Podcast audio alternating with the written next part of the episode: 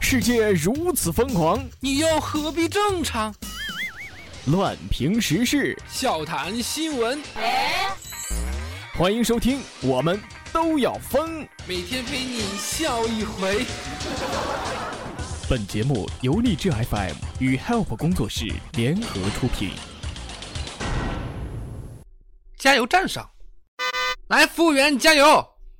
对不起，先生，我们这儿没有你车子的油。开玩笑嘞！你们这是本市最大的加油站呢，居然没有我要的油！哼！可我们真没有你自行车链条上的机油啊！啊，降价。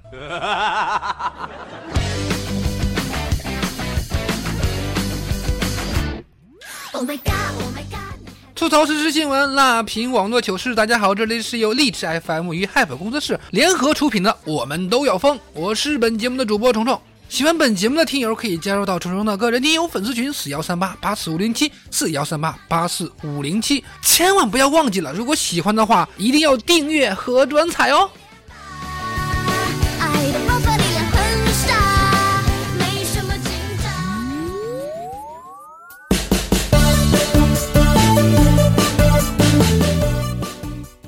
给我来一份单身狗忘情套餐。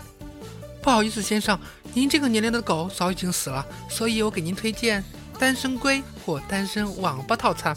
哎呦我去！那我的青龙偃月刀来，小瘪犊子你别跑！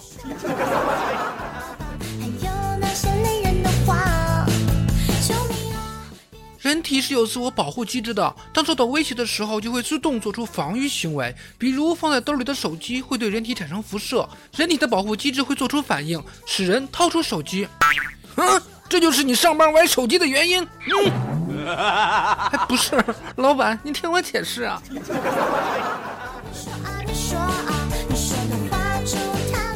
咱们听友小鱼是一个非常漂亮的妹子。呃，大家都喊她为太后，我顿时觉得高大上了。其实喊她太后的原因，就是因为她的脸皮太厚啊。知道真相的我，眼泪也没有掉下来呀。说什么男的不想洗碗，可以故意把碗给打碎；那女人心疼碗呢，她就不让男人洗了。这尼玛根本不管用，不仅挨了骂，还把所有的碗都换成铁的了。是谁出的主意啊？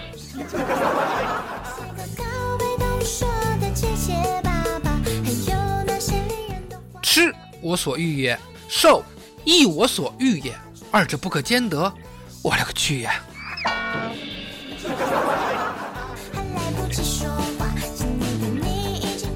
据说两千一六年很多人的愿望都是做一枚咸鸭蛋。可以显得蛋疼，富的流油啊！呃，不过有个顺序问题，是一边儿显得蛋疼，一边儿富的流油，还是富的流油之后再显得蛋疼呢？太囧了啊！当然，囧的事儿非常非常的多，比如男子参加婚礼写欠条红包，结婚的时候收到当年的欠条啊。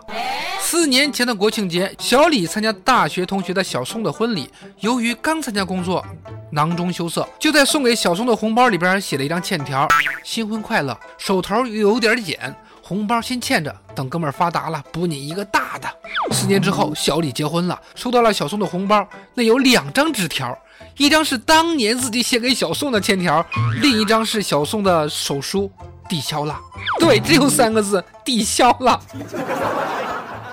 对于这种做法，我表示一定要给满分啊啊！别的不说，起码规避了货币贬值的风险。比如说，四年前收礼五百，四年之后还礼，差不多也是五百吧。可今日之五百能比得起当年的五百吗？最重要的是喝喜酒随礼，随的是个情分。既然是情分，就不能用金钱的数字来衡量。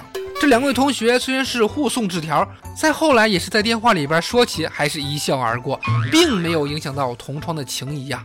这就很能说明问题呀，对吧？杨白劳老先生早说过：“年关年关，过年如同过关。”年底了。啊！这老丈人还欠我两万块钱，我决定厚着脸皮去要吧。老丈人说：“你真不是东西啊！不就两万块钱吗？我把女儿都给你了，这还不值两万吗？”我顿时泪流满面呀！我扑通跪倒在地上，我说：“爹呀，就是你闺女让我来的呀！”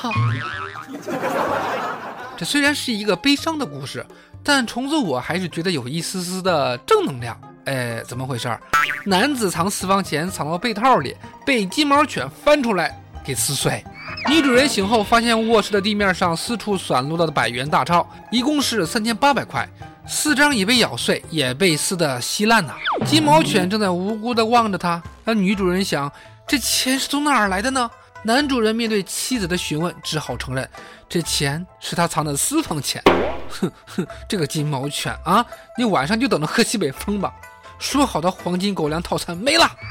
对这种智商，我也不好说啥，我就问一句儿，你就不能弄个银行卡吗？啊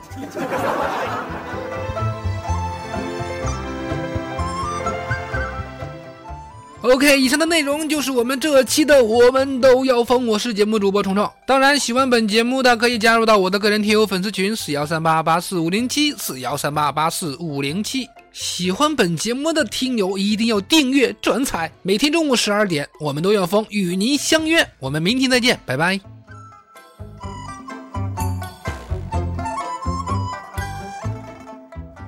本节目由荔枝 FM 播出，感谢您的收听。